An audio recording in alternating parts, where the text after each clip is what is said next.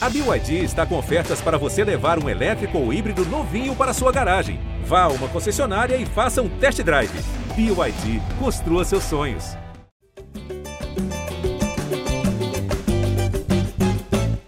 Jé Flamengo na área, começando mais um podcast dedicado a todo torcedor rubro-negro, edição 398, começando nessa quarta-feira, um dia depois da vitória, da goleada rubro-negra sobre o Boa Vista, mais um dia de boa atuação no Flamengo no Maracanã, dois gols do Arrascaeta, teve gol do Pedro, mas nem só de flores vive o Flamengo mesmo nas vitórias, vamos debater também. Vai a Pedro, vai a Tite, tudo isso vai ser motivo aqui de uma grande resenha ao vivo, estamos ao vivo no GE e no YouTube, e agora também trarei aqui, eu sou o Jorge Natan, e vou tocar essa resenha junto com o Fred Gomes, nosso setorista, Rodrigo Cerqueira também, do Flamengo aqui, junto, junto com o Fred aqui para a TV Globo, nosso produtor da TV, e o Arthur Mullenberg, nosso senhor voz da torcida. A gente já estava num debate aqui, galera, que eu sei que vai render. Mas vamos só para os destaques iniciais, sem a gente dar spoiler. Fred Gomes, meu amigo, seja bem-vindo mais uma vez, mais uma resenha, tomando aquela aguinha, né, garoto? É isso aí. Bom dia, Fredão. Mais uma vitória rubro-negra, mais uma goleada e agora classificação matematicamente assegurada para o mata-mata do Campeonato Carioca. Fala, Natanzinho, bom dia. Fala, Artuzão. Fala, Cerqueira. Fala, Nação Rubro-Negra. Cara, grande jogo, jogo para empolgar os torcedores rubro-negros. É, eu até os convido para lerem a análise do Noel, Thiago Lima. Ele começa falando: Eu sei, é carioca. E eu vou começar que nem ele: Eu sei, é carioca. Boa Vista dava liberdade. Mas ontem o Flamengo jogou muito. Assim, e, e eu acho que entrou o time que muito torcedor queria. Eu, por exemplo, acho que o Gerson tem que ser titular desse time, mas essa formatação de meio campo me agrada muito. Por exemplo, acho que você pode jogar com o Gerson de ponta esquerda, aberto pela esquerda, não é ponta, mas meia pela esquerda, como ele já jogou no Olympique. Mas isso é papo para depois. Gostei muito da dinâmica do, do De La Cruz. Luiz Araújo, titularíssimo, jogando muito bem. Gostei da entrada do Vinha. E o Ayrton Lucas teve muito espaço ontem. E com o Cebolinha entrando para o meio para dialogar com o Luiz Araújo com o Pedro, ele deu espaço para Ayrton Lucas entrar e aparecer ali várias vezes na linha, do, linha de fundo, perdão. Flamengo, assim, favoritaço para ganhar o título da, da Taça Guanabara, né? Joga por um empate contra o Fluminense, depois é só ganhar do Madureira, que leva essa taça, porque a distância é de sete gols para o Flu. Beleza, Natanzinho? Vamos embora. Show de bola, Fredão. Vou passar a bola para o Rodrigo Cerqueira. Cerqueirinha, e aí, tá liberada a empolgação? É bom ir com a, com a mão no freio? O fato é, foi uma atuação de encher os olhos, pelo menos no sentido de produção ofensiva. A galera que estava reclamando, falando Tite retranqueiro, que vai ser outro debate que a gente vai ter aqui também, mas pelo menos é, tá passando o carro quando tem que passar, né? É, ontem, primeiramente, um, um abraço aos amigos mais uma vez, Fredão, Arthur, você, Natanzinho. Ontem foi uma partida que o Flamengo deitou e rolou, assim, jogou com, com muita soberania sobre o adversário. Poderia ter feito 7, 8 gols tranquilamente. Agora, eu também concordo com o Fredão. Esse, esse time do Flamengo, na minha opinião, é a melhor armação para quem gosta de jogar para frente, para quem quer um futebol mais envolvente, um futebol mais ofensivo, porque o Tite com dois pontos ele consegue abrir muito é, os espaços no campo, né? não fica muito restrito ali no meio. Opa, você querendo uma travada aí? Daqui a pouco a gente volta com ele. Vou passar a bola então para o Arthur Mullenberg. Arthurzão, está vindo do carnaval, né? Tempo de ilusão, etc. Até que ponto está sendo apenas uma ilusão de carioca ou já dá para ver algum tipo de realidade nessas primeiras atuações do Flamengo aí em 2024? Bom dia, Natan, meu amigo. Bom dia, Fredão. Bom dia, Cerqueira. Bom dia, galera que já está aqui metendo o dedo no chat. Cara, não tem ilusão, não. O Flamengo é um time sobejamente superior, né? Ao Boa Vista aliás, a todos os times que estão disputando essa Taça Guanabara. E o que a gente está vendo é que, com o passar do tempo, treinos, pessoal se familiarizando com o esquema do Tite, o time está mostrando sua superioridade, que é até inercial. É, porra, força gravitacional, padre. Flamengo jogando mal vai ser melhor que eles. E ontem foi um dia que jogou muito bem. E com o meio de campo, me pareceu muito melhor do que nas vezes que a gente entrou com o Gerson. Eu tô achando que o Gerson, sei até que o cara tá doente, vai acabar pegando um banquinho aí. Pelo menos se o cara insistir, se o professor insistir nesse 4-3-3. No 4-4-2, eu acho que tem vaga para ele. Porque se, porra, vai botar como o Fred sugeriu, tirar um Cebolinha ou um Luiz Araújo, outro que me faz morder a língua todo jogo, para botar o Gerson no improviso, não sei se funciona não, Braga. Mas eu torço para o sucesso, eu torço para o Flamengo ter 16 jogadores dando trabalho para o Tite, todos em condição de ser titular. Como, por exemplo, eu acho que é o caminho que o jovem Igor Jesus está traçando. Ele ontem não foi uma partida excelente como a última partida, mas jogou bem, jogou com consciência. Ele que mete a bola para o Araújo no primeiro gol, né? E, enfim, tá tudo certo. Eu tô achando que estamos bem, não tem ilusão, não, Natan. É realidade, a realidade é embriagante. Show de bola. Realidade embriagante. Ainda não criou no carnaval, né, Arthur? Então vamos seguindo aqui o debate. Já antes eu vou pedir pra galera, a galera que tá ao vivo com a gente aqui, principalmente a galera que tá ao vivo no YouTube, vamos dar like nessa live aqui. A gente precisa aumentar a nossa audiência, precisa trazer mais gente que não conhece o GE Flamengo. Vocês sabem como funciona no YouTube, né? Quanto mais like vocês dão, mais essa live vai ser recomendada para outros rubro-negros que não conhecem o GE Flamengo. Eles vão chegar aqui para acompanhar. Então, ó, todo mundo que está acompanhando a gente ao vivo, confere lá se já deu like e é isso. Continue com a gente aqui, vão mandando suas mensagens no chat. Já está aqui o Heriberto Aparecido, o Luiz Passos, Walter Mexenes, Murilo Almeida, a galera que está sempre com a gente aqui. Uh, Tiago Oliveira, Lucas Miato, Anderson Tavares, Bruna Luques, é, o Abrahones, enfim, Maria Eduarda. Daqui a pouco a gente traz os comentários da galera sobre essa vitória. Sócio, também, pô. É, só galera, só, só, só galera de carteirinha. Só, aqui. só o local. Tem que trazer a galera de fora, pô. Cadê os tricolores? Isso aí, traz mais gente. Aqui? Mano, é, sempre vem, sempre vem a galera que não torce pro Flamengo, mas vai mandando o link aí pra galera, vai dando like, que a gente vai chegar mais gente, eu tenho certeza. Então sejam bem-vindos todos que estão nos acompanhando ao vivo e quem está nos ouvindo também em todos os aplicativos. Fred, vamos começar a falar então aí justamente sobre como essa vitória foi elogiada, foi construída de uma maneira com uma formação um pouco diferente. O Flamengo teve dois desfalques importantes, né? Uh, o Pulgar e o Gerson não puderam jogar. O Pulgar, inclusive, uma baixa de última hora. É, e aí eu já vou pegar o gancho do debate que você propôs lá no começo. Muita gente apontando que o time jogou melhor com o De La Cruz atuando mais recuado, ao lado ali do Igor Jesus, e sem o Gerson na equipe. E aí eu te digo uma, uma coisa que eu já tinha dito aqui em um, um dos últimos podcasts. Me parece que esse time está muito mais uh, à vontade no 4-3-3 do que no 4-4-2 Quero saber a tua opinião. Eu, se você é partidário desses que acham que o Gerson tem que, de repente, ficar um pouquinho de fora, te confesso que eu já pensava antes que o Gerson poderia amargar um pouquinho a reserva ali, já que é um período de teste. Eu acho que a atuação de ontem, o De La Cruz atuando como segundo volante, animou muito, né? Verdade, Natanzinho. Eu, não, eu acho que ele não tem que ser reserva, não.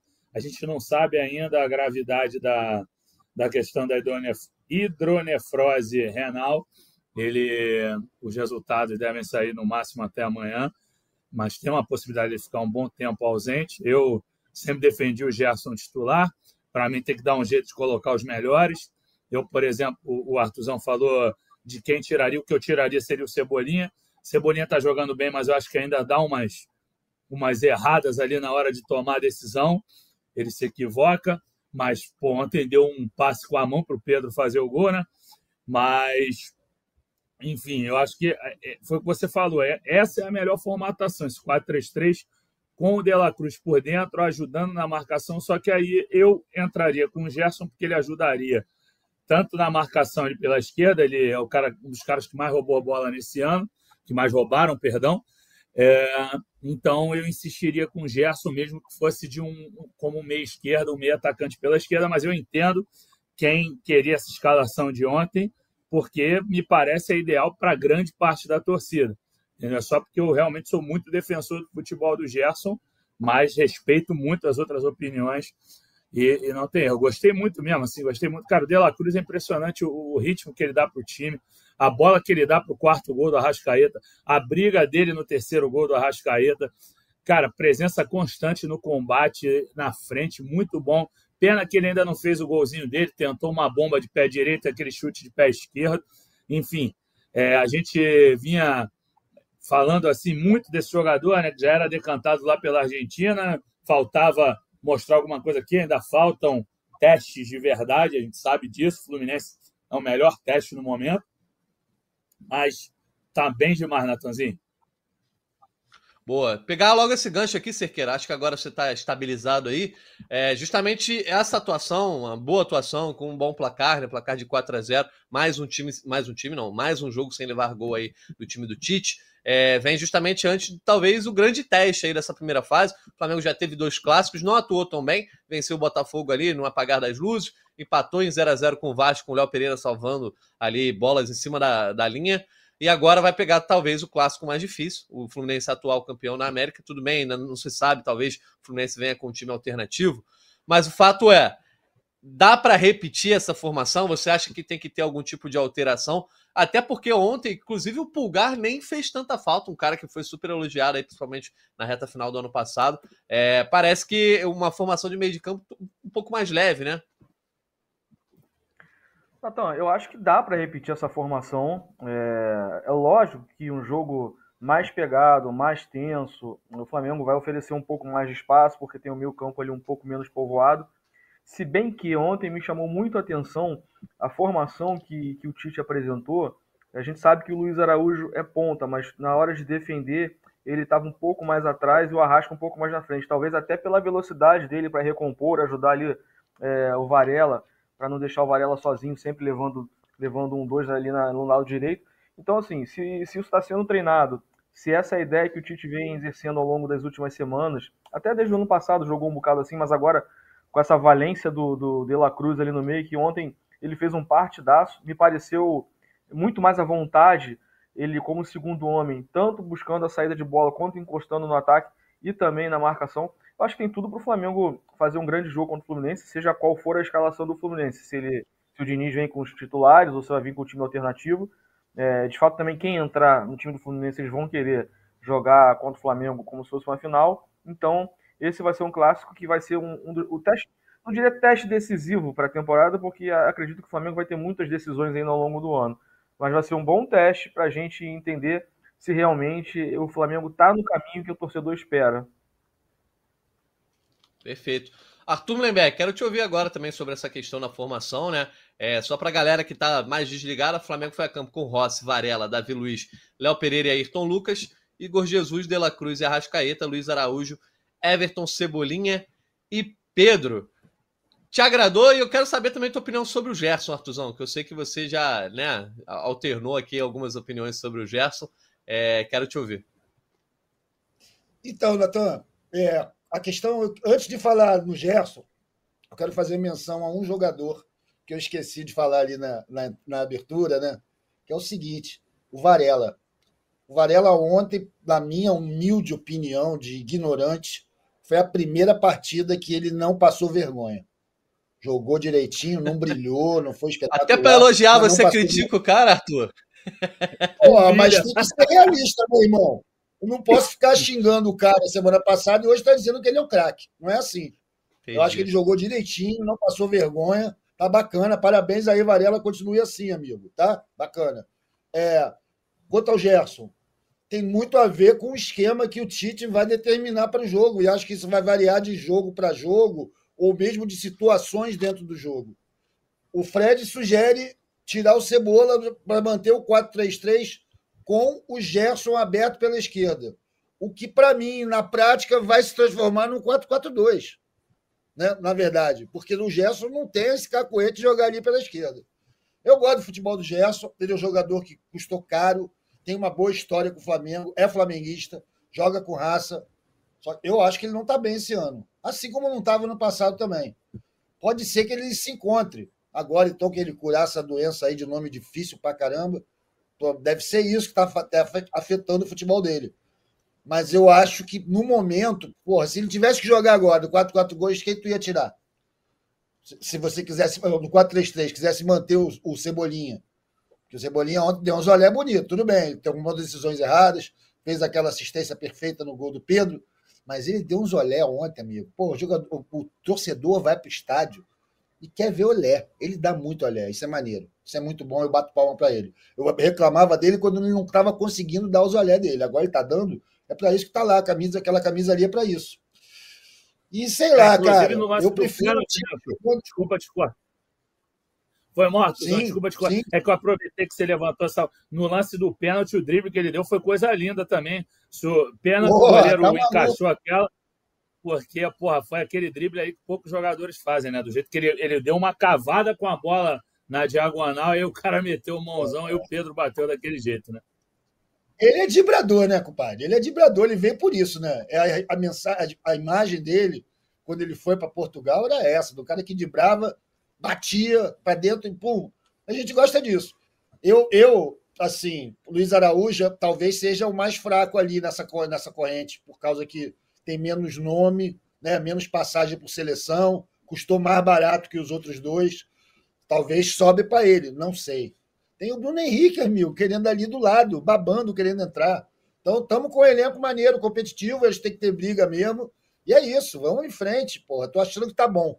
Não sei se a gente vai jogar sempre assim, porque era o Boa Vista, né? Como disse bem o Noel na análise. É o Boa Vista. Eu não achei o Boa Vista morto, não. A gente jogou com times bem piores. Time arrumadinho. Só que, porra, do meio para frente, os malucos piraram, né? Tentaram fazer as jogadas impossíveis várias vezes. Então facilitaram muito o trabalho para o Flamengo, até para sair naquelas bolas rápidas, até contra-ataque os caras deram para gente, apesar da pressão maravilhosa que a gente deu o tempo todo. Mas eu acho que a marca distintiva desse time do Tite, para mim, lógico que os números da defesa são óbvios. Né? A gente está com uma defesa arrumada, mesmo com Varela.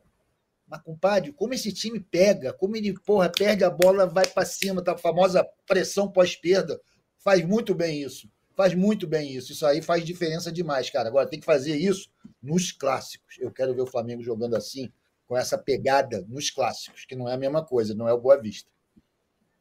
Boa, esse gancho eu vou, já vou pegar e eu já ia falar sobre isso com o Fred. Só trazer uns comentários aqui, ó. O Emerson Ferreira, ó. Bom dia, o Gerson não tem vaga no time titular.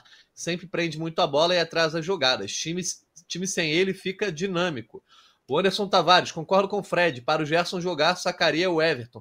Luiz Araújo está correndo muito, tanto para frente quanto para recompor na defesa. Uh, o Tássio uh, concorda aqui com o Arthur. Ó. Artuzão, Varela tem se apresentado melhor com o Tite, sim. Acho que jogar ao lado do raçudo e bem disposto Luiz Araújo ajuda muito a desempenhar o bom futebol. E aí, Fred, uh, quero destacar essa, esse ponto, né? A pressão pós-perda, essa coisa de. Principalmente no primeiro tempo, né? O Flamengo, essa coisa do Flamengo avassalador, que não deixa o adversário respirar muito tem a ver com essa, essa dinâmica, né? De pressionar a, a saída de bola adversária e estar sempre recuperando a bola rapidamente. E eu acho que é uma das coisas que faz o Rubro Negro sempre lá naquele subconsciente pensar no, no 2019 no time do Jorge Jesus. Só que para isso acontecer com efetividade, precisa de um, de um bom preparo físico. O Flamengo tentou fazer isso em alguns momentos ali no, na reta final do ano uh, e faltava pernas. Dessa vez parece que tá, o Flamengo está muito bem preparado. É óbvio que é um começo de temporada. O Flamengo teve cinco dias de descanso antes desse jogo. Mas quando o Tite vem e a gente exalta o Tite, a gente exalta também sua comissão técnica, o Fábio Mazeredian, era preparador da seleção brasileira e parece estar tá fazendo um bom trabalho, pelo menos agora nesse começo de ano.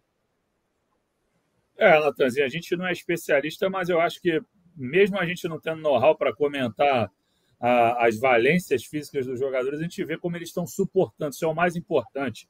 É, o, uma coisa que chamou atenção e que a gente escutou no off no ano passado é que os jogadores, vocês vão lembrar daquela goleada, o Arthur não vai gostar de lembrar aquela goleada para o Bragantino, aquela vergonha, e os jogadores ficaram muito incomodados que o Flamengo voltava de uma data FIFA e a, o, o, Careca que deu soco no Pedro, ele estourou o time do Flamengo, os jogadores estavam incomodados, só que aí a torcida acostumada com 2019, o Flamengo avassalador, o Flamengo é, doutrinador, como dizia o Arthurzão, não aceita é, desculpa de jogador. O jogador não tem direito a reclamar, mas era justo o pleito deles. A verdade era essa.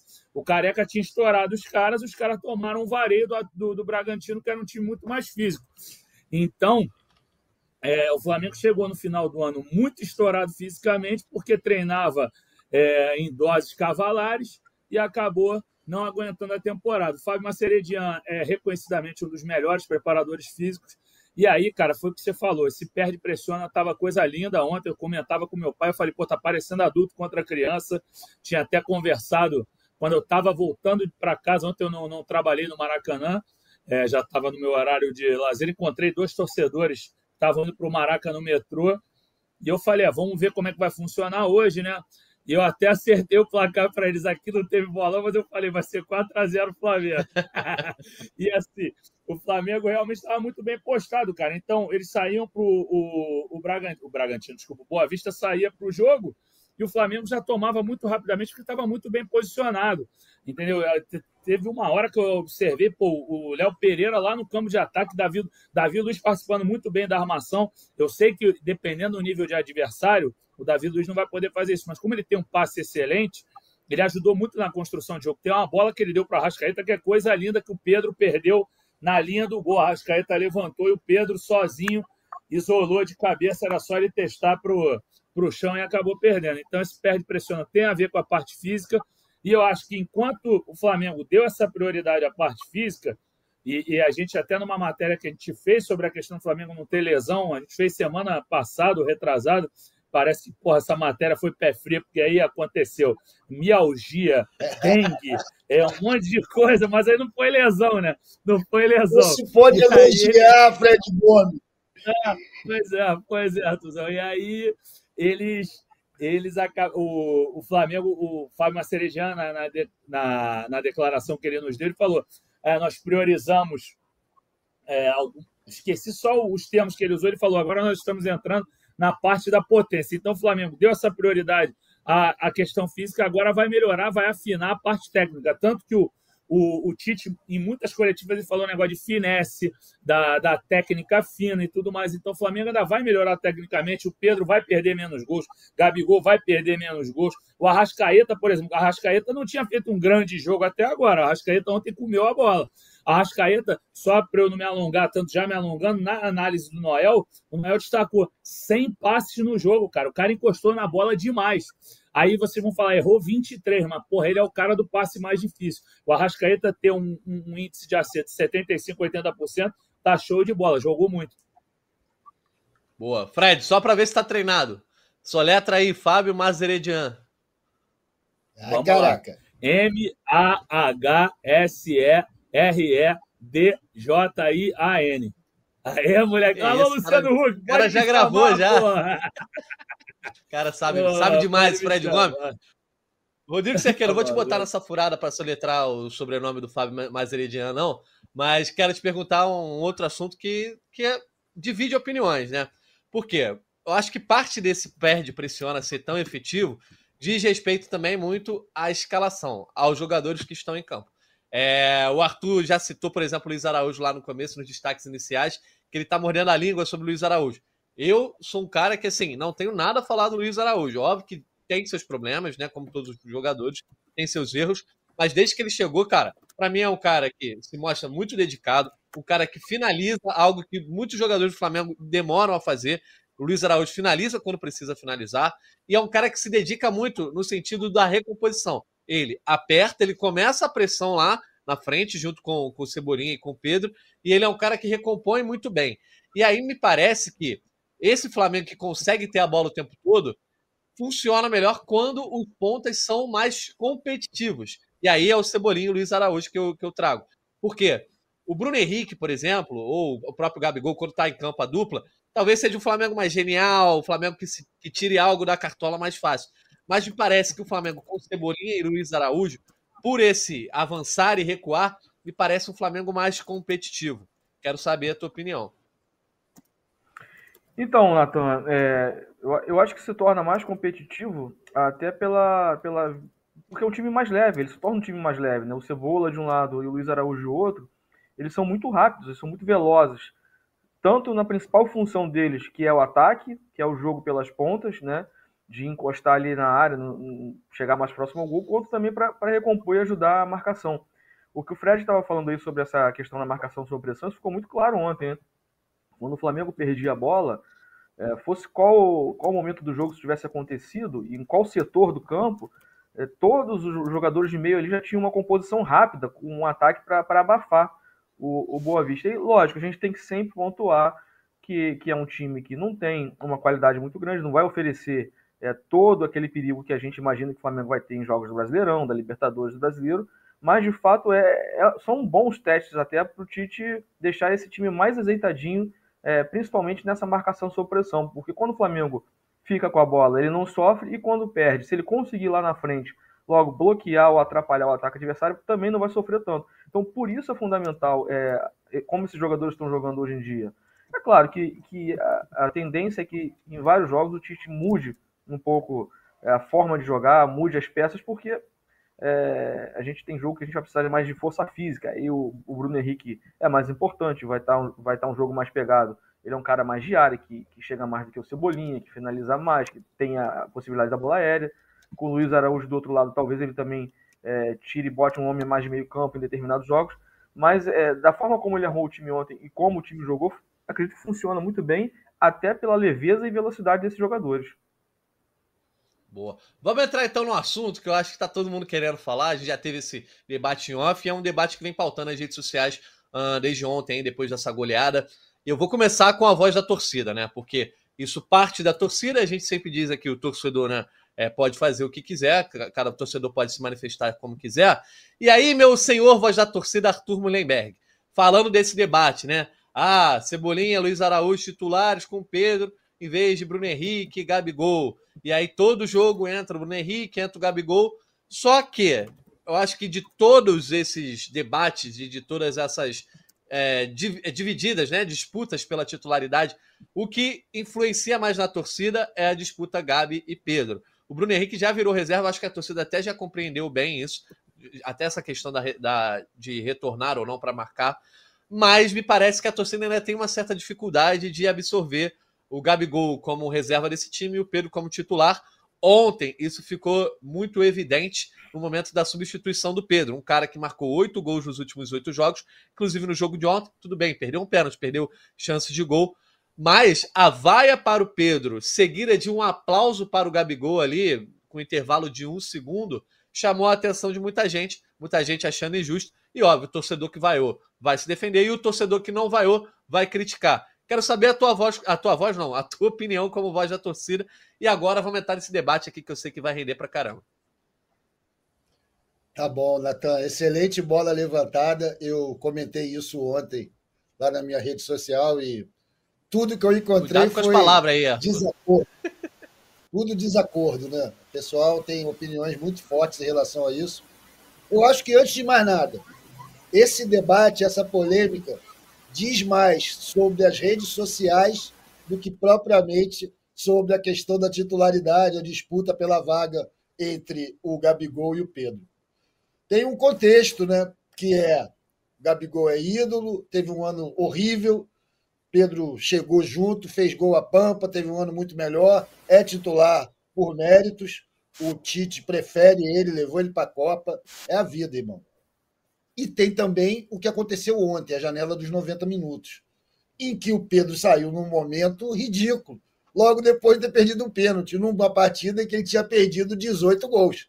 É naturalíssimo ser vaiado. E o Gabigol, acho que pela entrada dele naquele momento, além de ter os Gabizetes, que é uma realidade, tem torcedor de jogador, tá tudo certo, faz parte. Isso não é novidade, isso não é coisa de millennial, existe desde a minha época.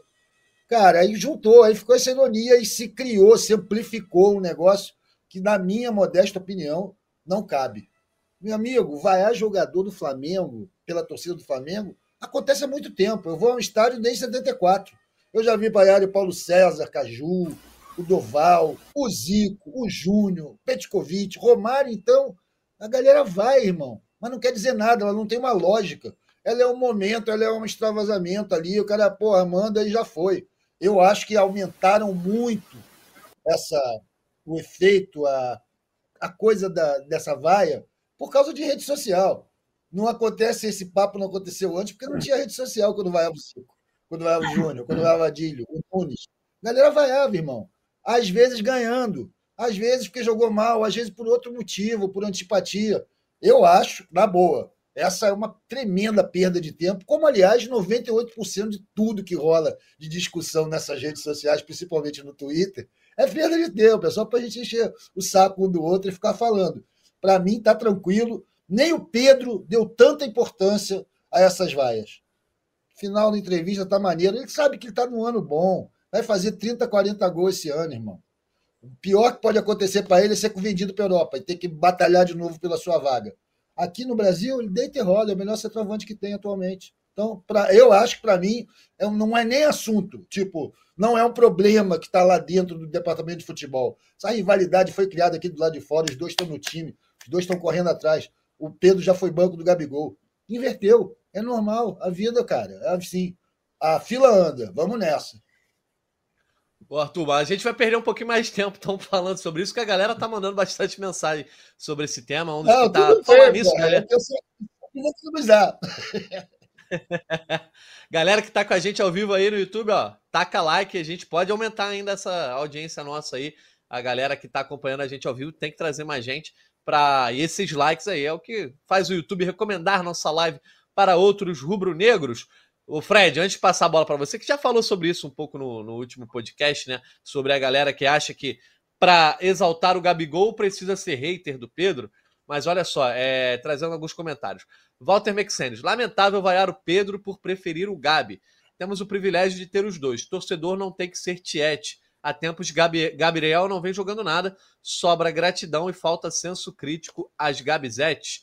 O Tássio fala: vaiar um cara com oito gols em oito jogos é sacanagem, mas faz parte. Não pode errar tantos gols como errou. Transparece algum grau de displicência, ainda mais com dois pênaltis mal batidos. Uh, e a Maria Eduarda entra aqui no debate dos, dos pênaltis, que depois eu trago esse comentário da, da Maria Eduarda.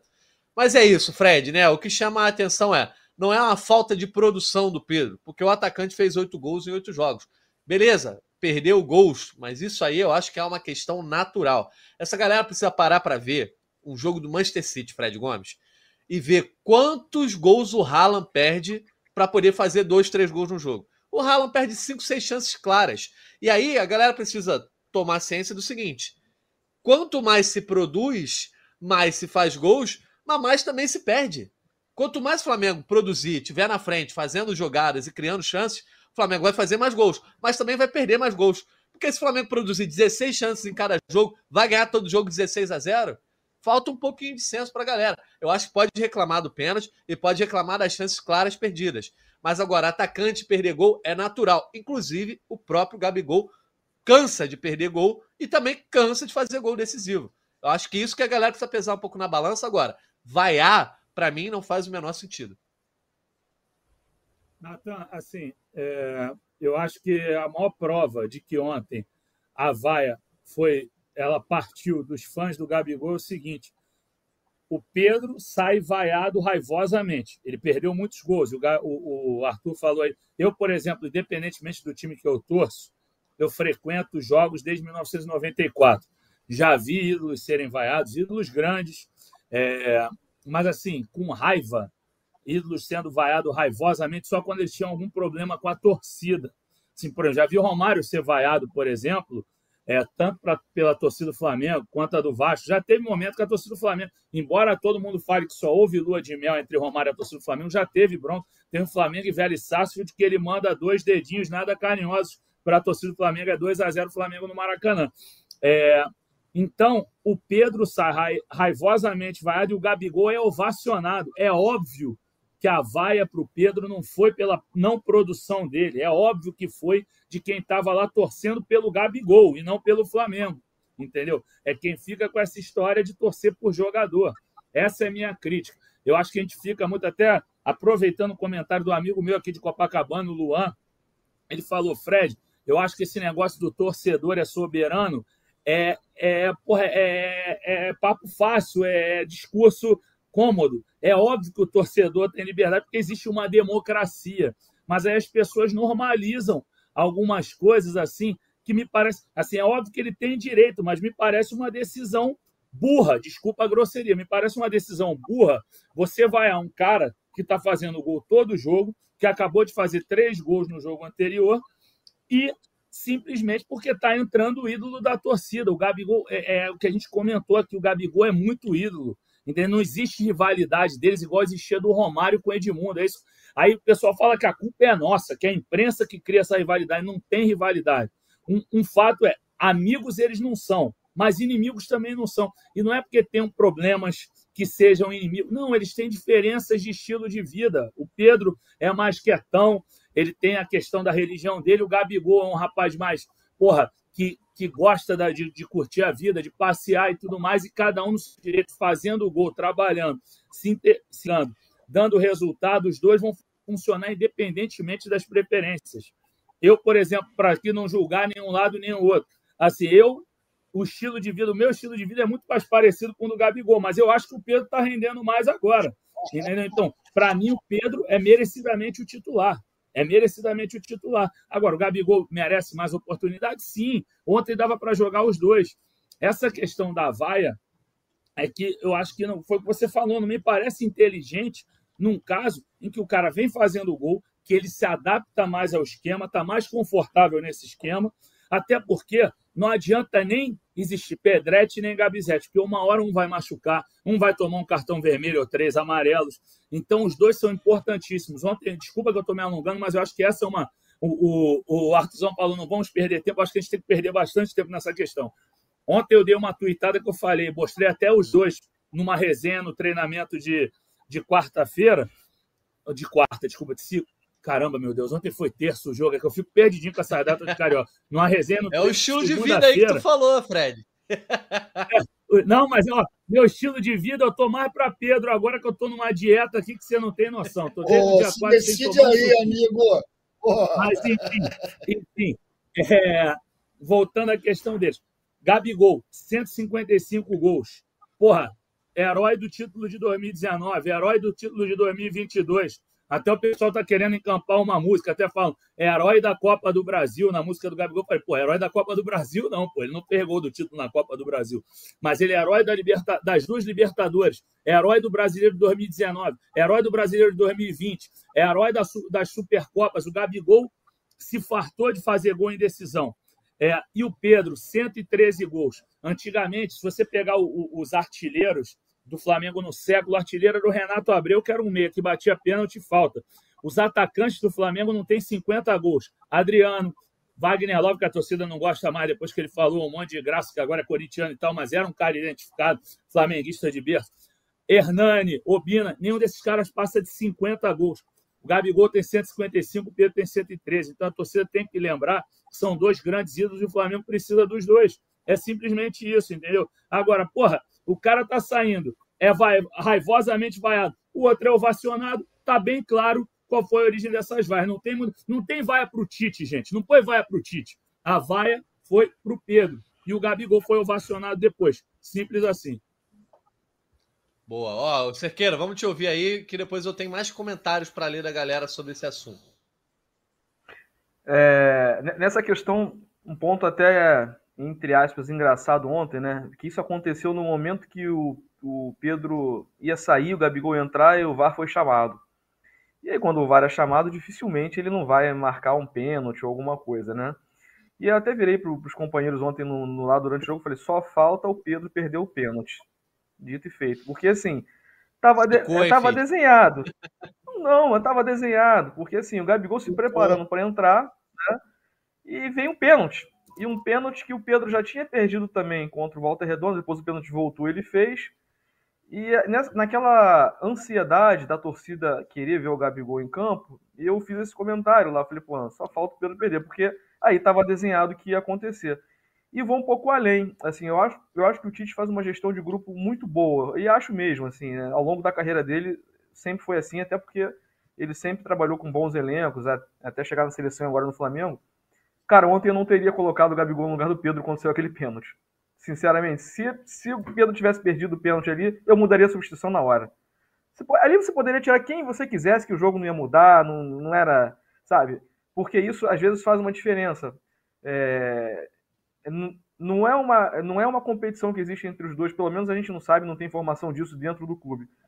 Mas quando vem uma vaia, logo após o cara perder um pênalti e ser substituído, acho que era evitável né, esse, ter essa situação. Ah, sei lá, ontem você poderia ter, tirado até o, Luiz Araújo antes, ou o próprio Arrascaeta, para poupar ele, sei que ele estava jogando bem, mas enfim, para você segurar um pouco essa onda. E você agrada todo mundo no jogo que podia agradar todo mundo, que dava para fazer essa, essa composição. Eu, eu, até entendo que a substituição já estava anunciada, né? não, não, se imaginava que ia sair um pênalti ali daquela forma, mas é, e eu concordo muito com o Fredão. Acho que a torcida do Flamengo tem mais é que desfrutar de ter dois caras desse tamanho, né? É, a torcida do Flamengo passou anos querendo achar um ídolo, um jogador decisivo. Hoje tem vários, né? Tem atacante, tem meia, tem, tem zagueiros de tudo quanto é forma. Então, eu acho que tem que desfrutar, é, aproveitar mais. Ah, vai, acontece. Eu também já vou estar há muitos anos, eu já vi vaias muito mais absurdas do que essa, mas no momento que o time está bem, que os caras estão bem, é, aproveita, desfruta, aplaude que está saindo, aplaude, ovaciona que está entrando. E é isso. São os, são os caras que todo mundo quer ter no time. O Flamengo tem. Aproveita. Né? Aproveita que a gente não sabe até quando. Ô Arthur, quero te ouvir aqui sobre uma, uma coisa que a galera tá falando bastante aqui no, no chat, né? Uh, deixa eu ler alguns comentários sobre isso. O Emerson Ferreira diz: Natão Pedro é vaiado pela confiança e habilidade dele. Às vezes parece soberba em um toque de calcanhar ou um gol perdido. Isso é verdade. Eu já critiquei o Pedro, é, inclusive nessa temporada, sobre isso. Às vezes quer sempre resolver a jogada de primeira, é, mas não, não parece ter sido o caso ontem. Acho que pesou muito isso que o Cerqueira falou, uh, de ter perdido o pênalti e os gols. O, a Fá Freitas diz aqui: ó, acho que muito do comportamento da torcida é porque é, está vendo a diretoria queimar o Gabigol e não deve renovar o contrato dele. Anderson Tavares, Gabigol é ídolo por tudo que já fez, mas tem que jogar quem estiver melhor. Não podemos esquecer que o Pedro perdeu dois dos últimos três pênaltis batidos e de forma displicente. Diogo Reis, problema é que ontem o Pedro perdeu quatro chances de gols claras, por isso foi vaiado. Heriberto Aparecido, vai é normal, a torcida pagou para ver o espetáculo e se um artista vai mal, ele é vaiado e vida que segue. Só não acho que o Pedro foi mal. Mas tudo bem. Murilo Almeida, Pedro ontem num jogo ruim foi bem melhor que Gabi. Gabi perdeu um gol feito contra o Volta Redonda porque não sabe chutar de perna direita. Desculpa esfarrapada. O Guga Alves. Uh, o Gabi se detona sozinho, 14 meses que não joga nada. Gosto dele, mas tem faltado boa performance para ele mesmo. Não dá para renovar baseado no passado. Uh, e o Marco Alves, concorda, as vaias vieram dos Gabi Golzetti. Uh, o Alex Flá, própria torcida gosta de colocar crise no time. Bando de modinha que gosta mais do jogador do que do time. O, o Guga Alves também fala: o Tite tem que intervir e tirar os atacantes das cobranças de pênalti. Isso está gerando polêmica desnecessária contra Gabi e Pedro. E a Maria Eduarda também diz: vocês já acham que deve, quem deve ser o batedor de pênalti? Já que o Gabi é claramente reserva, não acho que essa função deveria ser do Pedro, não é o ponto forte dele. E o Abrahones pede para a gente falar sobre essas cobranças de pênaltis e falta. Muita gente achando que tem que achar um novo cobrador de pênalti aí, Arthur. Acho que reflete muito aí o pênalti perdido uh, pelo Gabi contra o Vasco. Agora o Pedro perde mais um, um pênalti. É, você acha que é uma questão importante? Tem que outro tem que assumir essa função. O fato é, Pedro e Gabi já têm suas cobranças manjadas, tem que alternar o jeito de bater, senão vai acontecer isso. É, tem isso, né, cara? Da, da, de ser manjada a forma de bater, e o Pedro, especialmente, nunca foi um exímio cobrador, né? Nunca era a função dele, já ao contrário do Gabigol. E acho que essas coisas não adianta muito ir no achismo, né? Eu acho isso, eu acho aquilo. Os caras estão treinando lá, tem um desempenho, acho que ele, ele é mensurável. O treinador, o pessoal lá do scout falou: ah, esse cara aqui que é o melhor, irmão. Esse aqui ele bate no meio, porradão, mas é, é 100% de acerto, é 98% de acerto. Sei lá. Encontrar alguém não é nenhum pecado que não seja um 9 ou centroavante, o cobrador de pênalti. Pode ser outro cara, né? Vamos ver. É, eu acho que uma coisa engraçada nessa, nessa situação toda de ontem é eu acho que tem muito esse negócio do Gabizete vaiando Pedro, mas tem também a coisa do contexto, né? daquele momento em que aconteceu a coisa, o cara tinha acabado de perder um pênalti. Mas é engraçado porque o Gabigol já falou textualmente que vaias o empolgam, o incentivam, mesmo quando vem da, da própria torcida. Ele já falou isso. Apesar de ser uma coisa inédita para ele ser vaiado, né? Bem pouco, aconteceu bem pouco. E o Pedro, a gente sabe que não resiste bem a vaias. Né? A gente lembra aí, acho que foi ano passado, mãe dele não gostava que ele ficasse no banco, que ele estava triste, ele tem que ir para o Palmeiras. Era uma, pressa, uma forçação de barra danada o rapaz. Né? Mas, cara, eu acho que vai é algo que não dá para blindar ninguém. E a torcida não vai seguir nenhuma lógica, vai vaiar de qualquer jeito. Quem perder pênalti vai levar uma vaiazinha, parece certo isso. Isso é normal, não pode. Pênalti, porra, é tão importante quem devia bater no presidente do clube. Não é que o presidente do clube não sabe porra nenhuma de bola, mas então tem que ser alguém que não erre e que isso seja definido pelo treinador no treino. Né? É isso aqui. Vocês se lembram quando a gente tinha Ronaldinho Gaúcho e Thiago, Thiago, Thiago Neves. Thiago Neves. Eles brigavam para bater pênalti, cara. Como é que pode? Não, deixa que eu bato. Não, pô, peraí. Ainda vinha lá o Botinelli querendo bater também. Ou seja, agora não tem como a gente reclamar da situação que a gente está, pô. Elenco qualificado que a gente tem. Incrível. Os caras vão encontrar alguém, se estão manjados os dois, bota outro. O Pedro nunca foi grande batedor, mas se o Gabigol não está em campo, tem que ter alguém dentro de campo, titular, que se garanta e, porra, bote para dentro essas bolas, né? Pelo amor de Deus. Outro Pedro pediu três pênaltis, galera. Três pênaltis ele foi correndo lá depois de, do lance bater, birimbolar na mão de alguém. Ele foi pedir só um que deu certo. Né? E ele perdeu. Acontece. Beleza, então. Vamos seguindo aqui, Fred Gomes. Né? Vamos falar agora sobre o próximo jogo, porque tá, para mim é o primeiro grande teste do Flamengo nessa temporada. Teve jogo contra o Vasco, teve jogo contra o Botafogo, mas a gente sabe, né? O Vasco ainda está numa construção de elenco, o Botafogo está numa reconstrução até psicológica aí para essa temporada, enquanto o Fluminense, que vai ser o adversário do Flamengo no próximo domingo, vem não só fazendo uma boa campanha, a mesma quantidade de pontos do Flamengo no Campeonato Carioca, mas é, já vem ali de, um, de, uma ótima temporada passada, manteve basicamente o elenco. Flamengo chegou a, 11, a 21 pontos aí com a vitória de ontem, agora reassume a liderança do Campeonato Carioca e garante matematicamente sua classificação para as semifinais né, do estadual. Flamengo está garantido, mas ainda precisa saber em qual posição vai ficar. Muito provavelmente ali entre os três primeiros, mas ainda tem chance até de ficar em quarto. É, e sempre lembrando, o primeiro pega o quarto, o segundo pega o terceiro. E esse jogo, né, Fred, vai ser meio que uma final antecipada aí da, dessa Taça Guanabara. Quem vencer, muito provavelmente, vai acabar na primeira colocação. O empate eu acho que deixa a coisa mais aberta aí, até para o Nova Iguaçu, de repente, chegar. Mas quem vencer está muito bem posicionado para terminar na primeira colocação. E eu quero saber de você, Fred. Gente já falamos lá no começo do, do podcast sobre quais, qual deve ser o time que vai a campo, quem deve estar disponível, quem não deve estar, qual formação deve ser utilizada. E agora chegou a hora. Contra o Fluminense, um time que tem um poderio ofensivo muito grande, que a gente já viu na temporada passada o Flamengo sofrer diante do Fluminense diversas vezes. Você iria com um time um pouco mais conservador, manteria o time de ontem, iria fazer algum tipo de mudança, ou é o tipo de jogo, ó, esse jogo é pesado, então vou entrar com o Gabigol, vou entrar com o Bruno Henrique, vou entrar com o time estrelado. É uma decisão que não é fácil para o Tite, né?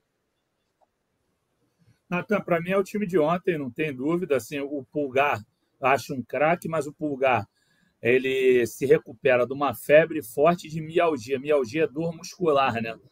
É, então, não sei se vai dar tempo para ele chegar no domingo. São quatro dias de recuperação. Não foi dengue, não, Fred? Não confirmaram nada, Oi? né? Pulgar não, não confirmaram dengue, nada. Não. Dengue foi o Alan. Dengue foi o Alan. Entendi. Tá? O, pelo menos o Flamengo não não manifestou como dengue, não, não, não fez nenhum ofício sobre dengue. Em relação ao Alan, eles oficializaram, formalizaram e mandaram para nós. O, o, o, pulgar foi febre, virose, tudo mais. Se virou dengue depois, eles comunicaram. Se virou é complicado, né? Se virou, não. Se descobriram, se detectaram como dengue, é, eles não passaram. Mas, enfim, para mim é o time desse Natan, assim, eu sei que a torcida do Flamengo, e, porra, historicamente, a torcida do Flamengo jamais vai defender o empate, mas eu só discordo de você um pouquinho. Assim, acho, e aí eu peço perdão pelo acho mais uma vez, acho que o Flamengo joga pelo empate, só para explicar a tabela. Não sei nem se é possível o Gabriel botar alguém do backstage colocar a tabela. O Flamengo tem saldo de gols de 17. O Fluminense, o Fluminense tem 10. E o Fluminense ainda tem um clássico pela frente que é contra o Botafogo. Então, o Flamengo teria, eu estou dizendo assim, por isso que eu estou dizendo que o Flamengo joga pelo empate. O Fluminense teria de tirar um saldo de 7, caso o Flamengo perdesse na última rodada para o Madureira, entendeu? O Fluminense teria que meter 7 a 0 6 a 0 no Botafogo, ou então meter 5, o Flamengo tomar de 2 do Madureira, muito difícil. O Nova Iguaçu, da mesma forma, suponhamos que o Flamengo faça 22 pontos com eventual empate com o Fluminense. O Nova Iguaçu poderia chegar a 21 pontos na rodada, na próxima rodada e 24 posteriormente. Mas assim, falando bem, sendo bem realista em termos táticos, técnicos, o Flamengo é o melhor time do Campeonato Carioca com o Fluminense próximo. Não vai perder para o Madureira, né, gente? Esse time do Tite não toma gol. É muito difícil perder para o Madureira, nem empatar com o Madureira. Então, acho que o Flamengo vai ter um empate mais óbvio. tá. Enfim, mas é isso, não tem muito o que falar. Tá certo. Então, Cerqueira, quero saber a tua opinião também para esse jogo contra o Fluminense aí. É, tem a possibilidade do Fluminense vir com, com um time, né, digamos, alternativo. Tá chegando aí a, a Recopa Sul-Americana para o, o, time das Laranjeiras. Mas você iria com o time de ontem também? Cara, te falar que eu, eu gosto mais do 4-4-2 como formação no geral, né? Mas com o 4-3-3, o time do Tite parece estar jogando melhor. E me parece, acima de tudo, pode parecer uma loucura, mas parece estar mais protegido pela recomposição dos jogadores que jogam na frente, apesar de ter três jogadores no ataque. É, é isso, porque pressiona muito lá na frente. E é um time leve, né? Um time que cansa menos. É, agora, o Tite ontem na coletiva, ele, ele até foi questionado sobre a, a volta do 4-4-2, quando ele tiver todo mundo à disposição, quando o Gerson estiver bem de saúde. A gente espera que, que isso seja logo, né? Até por ser questão de saúde. E só que ele falou uma coisa que a gente precisa entender, né? Esse 4-4-2 dele, quando, quando ele colocou o De La Cruz na, naquele meio de campo, precisa de tempo para jogar, precisa de mais rodagem, porque os jogadores ainda estavam entendendo um pouco mais o espaço que eles deveriam ocupar em campo. Esse esquema do 4-3-3 ele já vinha jogando desde o ano passado, e, e para o De La Cruz também é mais confortável, porque ele não fica tão próximo do Arrascaeta, ele tem mais campo para jogar, enfim, flutua mais. Sobre esse jogo contra o Fluminense, é, eu acho que assim, vai ser o, o, principal teste até o momento, mas não vai ser o principal teste contra o Fluminense. Porque vai depender muito da, da, atuação do Fluminense nesse primeiro jogo contra a LDU, na necessidade do jogo de volta que o Fluminense vai ter que fazer. O Fluminense vai jogar na altitude, a gente não pode esquecer disso. O Fluminense tem um elenco já com jogadores com, com idade um pouco avançada, que talvez sintam mais é, essa partida.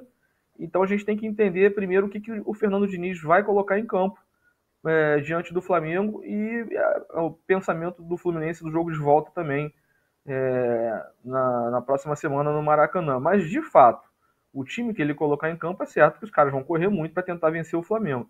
É, esse é um jogo bom para afirmação do trabalho, para afirmação desse, desse, esquema do Tite, para afirmação de alguns jogadores e para, claro, é, o Flamengo chegar muito, muito mais forte nas semifinais do Campeonato Carioca. Acho que esse é o principal ponto, né? A afirmação desse trabalho, que vem sendo bem feito, crescimento e, e, o time chegar bem mais forte nas semifinais.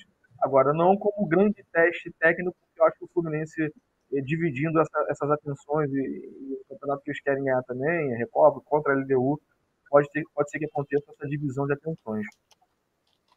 Boa. Arthur, antes da gente entrar na nossa reta final, teve uma pergunta na coletiva ontem, né, sobre o Tite ser retranqueiro ou não, e ele, inclusive, é, argumenta dizendo que quem diz isso não o conhece. Mas o fato é, o Flamengo, desde que o, o time titular, né, esse time do Tite, tomou conta ali, assumiu o Campeonato Carioca, o Flamengo não levou gols, mas fez 17 gols, não é isso, Fred? Não, 17 é contando também o outro time. 17 é não, é 17 gols. 17 é... Não, mas é o, o, o ah, time, time sub-20 ganhou. São 17. É, é um foi, foi contra o Nova Iguaçu, foi do time do Mário Jorge. Exatamente. Então é isso. Então foram 17 gols marcados, nenhum sofrido. É óbvio que é o Carioca, né? Voltando a dizer sobre a análise lá do Noel. Mas chama muita atenção, inclusive tem um comentário aqui do, do nosso Heriberto Aparecido. Tite é muito retranqueiro, como pode ser 4 a 0 Absurdo.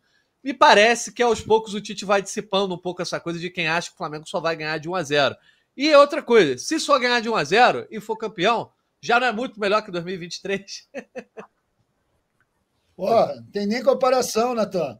E assim, acho natural o, o Tite se sentir meio ofendido ao ser chamado de, de retraqueiro. Agora, meu irmão, problema é o passado dele, né? Só jogou, só treinou time pequeno e era sempre meio retrancado mesmo seleção dele também era mais preocupado em não tomar gol do que fazer. Chegou no Flamengo, a nossa naturalidade tática, nossa tradição já fez ele mudar de patamar. Ele já é outra pessoa agora. A gente está vendo isso desde a excursão, a gente tem comentado dessa mudança do padrão, dessa matriz original do titismo, como mudou no Flamengo. E com os jogadores que ele tem à mão, nada mais natural que ele seja treinador de um time ofensivo que vai para frente, que quer dominar o jogo todo, que joga com a bola. E é isso que está acontecendo. Eu vejo como. O Cerqueira deu, deu a planta toda, irmão. Fla-Flu decisivo. Se ganha o Fla-Flu, Flamengo fica, desculpa a má palavra, a cinco empates do Carioca. Se empatar, vai levando tudo, porque não vai jogar com o Fluminense na semi, vai ser outro, né? Eles vão ser o segundo, provavelmente. Então é só jogar esse Fla-Flu domingo, porra. Domingo, vamos ganhar do Fla-Flu. A gente não ganha dos caras um tempão. Tem que ganhar, tem que, pô, acabar com essa marra deles. Eles já estão lá com os problemas lá com o pai deles do Equador, não, da com LDU, que é pai deles. E vai vir jogar com a gente, a gente é pai deles aqui, tem que ganhar. Eu acho que para mim é, é, tipo, eu tenho falado nisso, tem que jogar assim como jogou ontem nos clássicos. E o clássico que a gente tem agora é contra o Fluminense. Tem que jogar se impondo, machucando, porra, dando essa pressão louca, sufocando e ganhando bem. Que aí acabou essa palhaçada de regional, de pré-temporada, a gente já começa a virar a cabeça para Libertadores, para o brasileiro. Já passou essa fase. Vamos ganhar esse carioca, gente. Não pode deixar esses malucos ser tricampeão de jeito nenhum. Vamos falar aqui as palavras claras. Né? Não pode. O Flamengo não pode permitir que os caras sejam tricampeão. Ainda por cima em cima da gente, né? Tá maluco. Então vamos lá, vamos concentrar nesse Fla-Flu do domingo 25. Tem que machucar os caras. Boa, vamos encerrar aqui. Vou trazer só mais uma rodada de comentários antes dos destaques finais e dos abraços aí que o Fred Gomes sempre manda. Quem quiser mandar abraço, Cerqueira e Arthur, tá liberado também, tá? Uh, Márcio Correia, gestão de elenco do Tite está perfeita, tá jogando quem está desempenhando. Rubens Aguiar, Igor Jesus só perde para o Pulgar. E por enquanto, Alan, quando voltar, vai ter que esperar. O Gal dizendo, o 4-3-3 está mais treinado, já, já usa desde o ano passado. O importante é que no 4-4-2 ele trabalha uma variação tática e pode ser útil lá na frente. Uh, Diogo Santana, Igor Jesus jogando fácil, melhor novidade do Flamengo esse ano. Vou abrir aqui o show de abraço, Fred, mandando um abraço para o Romário Firmino que é vascaíno, mas é meu amigo. Você também é, já conhece o Romário há algum tempo e ele está sempre aqui prestigiando a gente. Um abraço para o Romário. E para o Gustavo Carvalho, dois amigos aqui do Mega. Gustavo Carvalho é Flamengo, dizendo: oh, churrasquinho do Chico hoje. Quem sabe, né? De repente, hoje, nessa quarta-feira, um churrasquinho vai bem. Bom, vamos para os destaques finais, né? Para o nosso show de abraço, aquela reta final que a gente já conhece aqui em mais um podcast. Mas antes eu tenho um recado. Eu tenho um recado, não. Vou chamar aqui o recado do Rafael Zarco, que é o apresentador do Abre Aspas, aí, mais um podcast aqui do GE. Ele tem um recado para vocês sobre uma entrevista com um cara que já jogou no Flamengo, já foi até pivô de polêmica, mas a galera vai se lembrar quem é ele. Vem aí, Rafael Zarco, traz o um recado para gente. Aqui quem está falando é Rafael Zarco, sou repórter do GE e faço o Abre Aspas, o podcast de entrevistas do Globo Esporte. Eu estou aqui para fazer um convite. Já está no ar o Abre Aspas com o Bebeto. Ex-jogador, craque de bola, campeão mundial em 94, ele completou 60 anos e lembramos nessa entrevista a vida, carreira e obra desse baiano que marcou a história do futebol brasileiro. Confere lá. Um abraço. Beleza, Zarco, valeu, obrigado aí, ó. Então, a sugestão pra galera, ouçam lá o Abre Aspas com o Bebeto, tá muito interessante. E também, é, vejam, quem não conhece o Bebeto, galera mais nova aí, ó, acompanha lá 60 anos de Bebeto, personagem importante aí do futebol brasileiro na década de 90. Vamos seguindo aqui então o nosso barco? Fred Gomes, vamos para os destaques finais aí, o seu show de abraços. Fica à vontade aqui, eu já separei alguns também para depois complementar. Vamos embora, Natanzinho. Eu quero, quero aproveitar meu destaque final só para mandar abraço mesmo. E, e assim, reclamar aí com a galera do backstage. Pô, vamos dar mais minutos para a gente, né? Uma goleada dessa, uns assuntos polêmicos, dá para fazer mais de uma hora tranquilamente. Fica o meu choro aqui. Vamos lá. Eu queria mandar um abraço para o Léo, do o Léo do Bardana. Eu estava no, no fim de semana no, no Via Parque, fui com a minha filha no Museu das Ilusões, e aí eu estava cortando o caminho para um restaurante vegetariano. Eu estou de dieta, mas também comida vegetariana é demais para mim, né? Mas o Léo foi tão gente boa, e como, pô, eu tenho essa barriguinha aqui saliente, eu como de tudo, né? O cara foi tão maneiro, a comida muito boa lá, então agradecer pela, pela atenção dele lá, um abração para ele. Léo, espero que você esteja ouvindo aí. Mandar um abraço. Nesse dia estava rolando um show do Man Network lá no, no Metropolitan, que eu não sei se está chamando Metropolitan, sei lá o quê, mas enfim, tinha lá. E aí Cara, eu não lembro o nome dele, se era Davi, se era. Cara, tinha o Ivan. Eu sei que ele reconheceu a Alicinha, foi todo carinhoso com a Alicinha, tava tomando uma cervejinha dele. Pô, então um abração para ele. Desculpa não ter decorado o nome, meu irmão, mas espero que você esteja ouvindo aí. Maria Eduarda tinha pedido um abraço para a galera de Floripa, tá mandado. O Luiz Nogueira, Luiz Gustavo Nogueira Rezende me procurou hoje no Instagram, levantou uma bola rapidinho, vou responder para ele. Fred, você não acha que o Gabigol deveria lutar pela posição de segundo atacante? Concordo contigo, Luiz Gustavo. Para mim, poderia ter poderia ser feita uma alteração. Colocava o, o Gabigol para brigar com um dos pontas e colocava o Bruno Henrique para ser o reserva do Pedro. Essa é a minha ideia. Não que o Bruno Henrique não possa fazer a ponta, pelo amor de Deus, mas eu acho que ele ali de centroavante daria certo. É, vamos lá. A Maria tinha falado, Maria tinha perguntado também lá de Floripa. É, o, o, quem vocês acham que deve ser o batedor de pênalti? Também acho que eu não, não entrei no, no, tema do pênalti, mas acho que o Pedro tem que parar de bater pênalti mesmo. Vamos lá, Paulo Mesquita, finalmente participando ao vivo. Hoje eu quero abraço do Fredão para mim para o Café com Flá. Alô, galera do Café com Flá, abraço.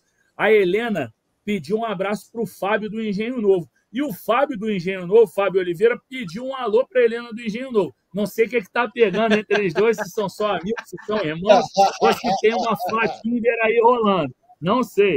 Vamos lá. Felipe Laus, Fredão, não esquece de me incluir nos abraços. José Araújo, um abraço, Fredão. Vocês acham que ontem o que o Tite quis fazer foi um espelho do Fla-Flu? Acho que sim. Josemar, Rafael Barbosa de Londrina pediu um abraço também. Eu esquecendo mais alguém, mas já mandei abraço pra caramba. Mas se você me chamar de novo, eu. Ah, o Guga Alves falou, rapaz, falar Metrópole entrega a idade, hein? Então, é, é isso mesmo. Deixa eu ver. Murilo Pacheco pediu um abraço também. Galera, abraço para geral aí. Desculpa se eu esqueci alguém. Um abraço para o Luan também, meu amigo aqui de Copa que eu citei, Felipe e vários outros. Felipe lá do Grajaú. Se der tempo aí, se tiver mais um destaque final, mando mais abraço. Se não der, eu mando meu palpite aqui mesmo sem o Natan pedir, mesmo sem ter bolão. Flamengo 2, Fluminense 0. Valeu, Rafael Tamo junto, irmão. Beleza, então, irmão. É isso, Fred Gomes. É o rei dos abraços, né? Ó, eu anotei alguns abraços aqui também, depois eu trago. Só quero deixar um, claro um negócio. A galera dizendo, ó, oh, o podcast tá, meio, tá curto.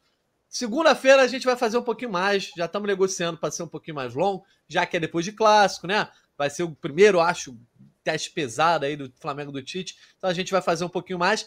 Só que aí a gente vai botar a meta de like. A gente só passa de uma hora se bater a meta de like, porque como o Rubens Aguiar botou Boa. aqui, ó, tinha 399 assistindo simultâneo. Isso é apenas 200 likes. Metade é, é, é torcedor rival. Pois é, vamos ver essa questão aí.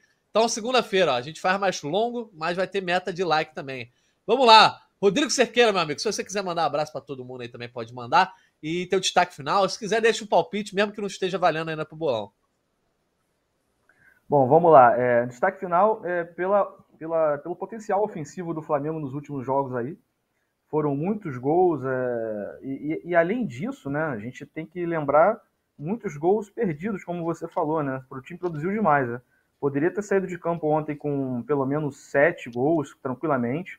É, foram quatro, mais um pênalti perdido, mais diversas chances, enfim.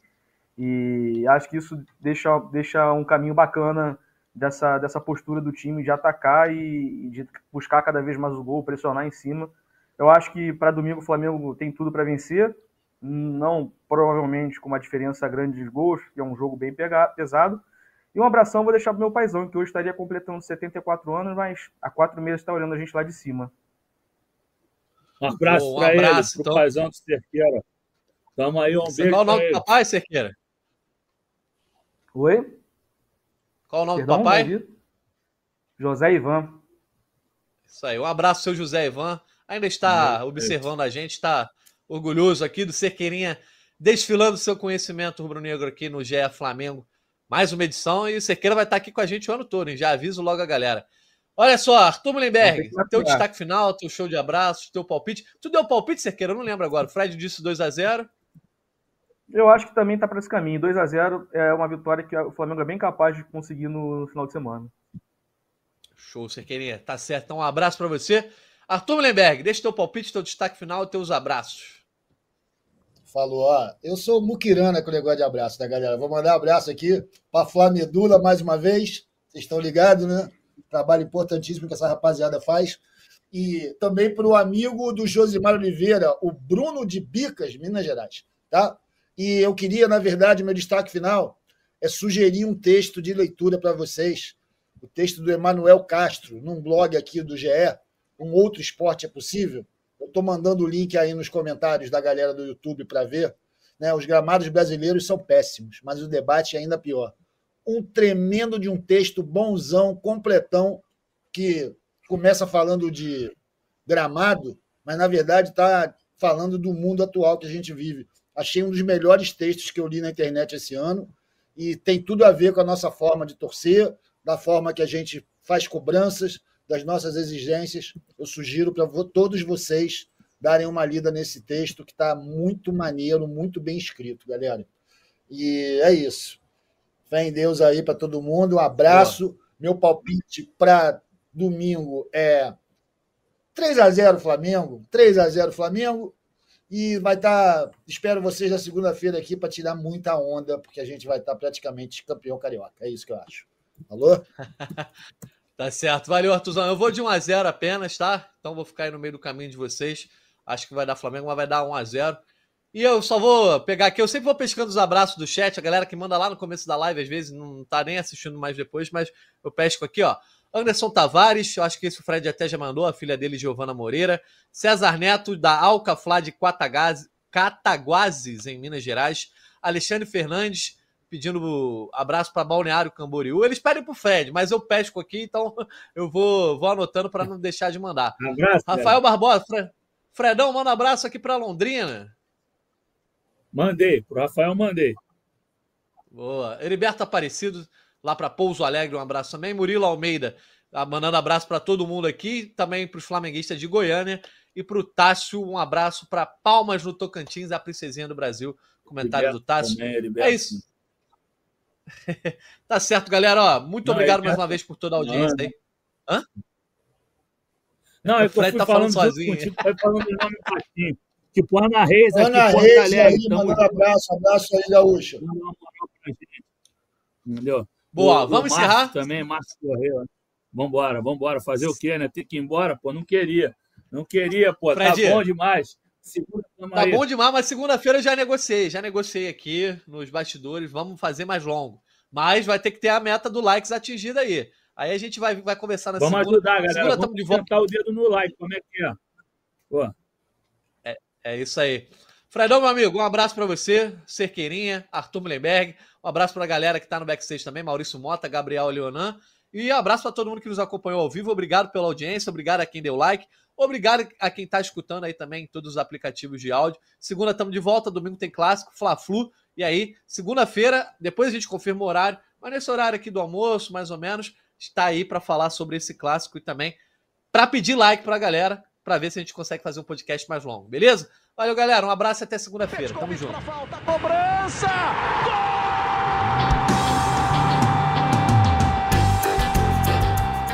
Sabe de quem? Rubro-negro, da nação. É o GE Flamengo.